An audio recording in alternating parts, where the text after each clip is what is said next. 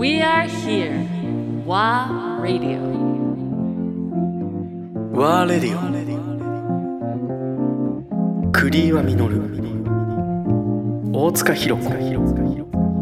柿畑真由。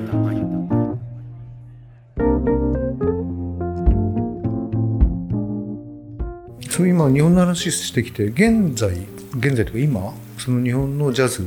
のフィールドとして女性たちが、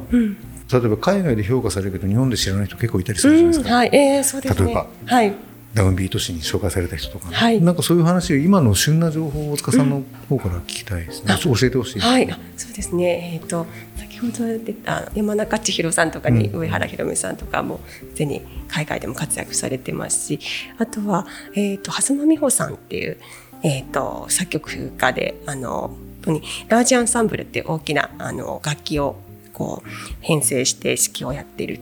あのすごく今注目の方なんですけど浅間美穂さんそうですね、えっと、デンマークのあの出席指揮者かな、えっと、デンマークの楽団をもうす自ら率いて、あの本当に世界的で活動されてるんですけど、えっと、今年えー夏に、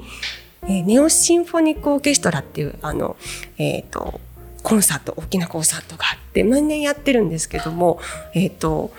えっ、とですね池袋の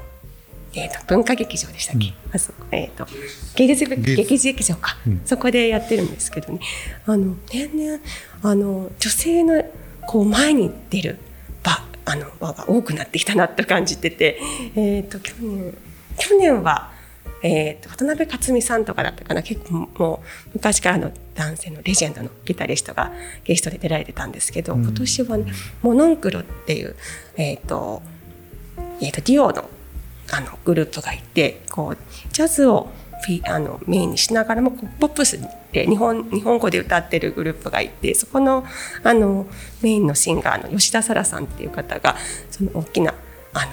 舞台のところでもうあのシンガーとして歌われていて、であのもうなんていうんでしょうかねこうすごく大きな会場で浅間美穂さんが指揮をされていて隣でシンガーのあのまだ多分20代ですかね吉田沙羅さんが歌われててその光景はなんだかもうすごく時代性を感じたというか、もう若い女性が2人で大きな会場とあのたくさんの楽器をあの演奏する方を前に、うんうんそこを作り上げてる場所っていうのはすごく私あの、まあ、観客として見ててあなんかこれから日本も捨てたもんじゃないなというような雰囲気を感じたというか、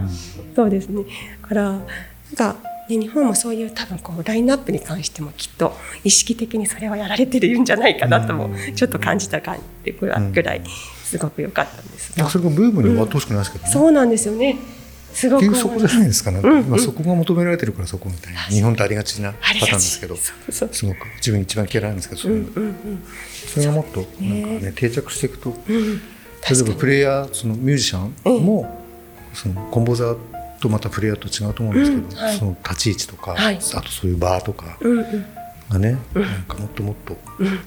もっとなんかね情報がもっと出てほしいなと思いますけどね。あそうですね。だって知らない人多いですよ狭間さんの名前。いや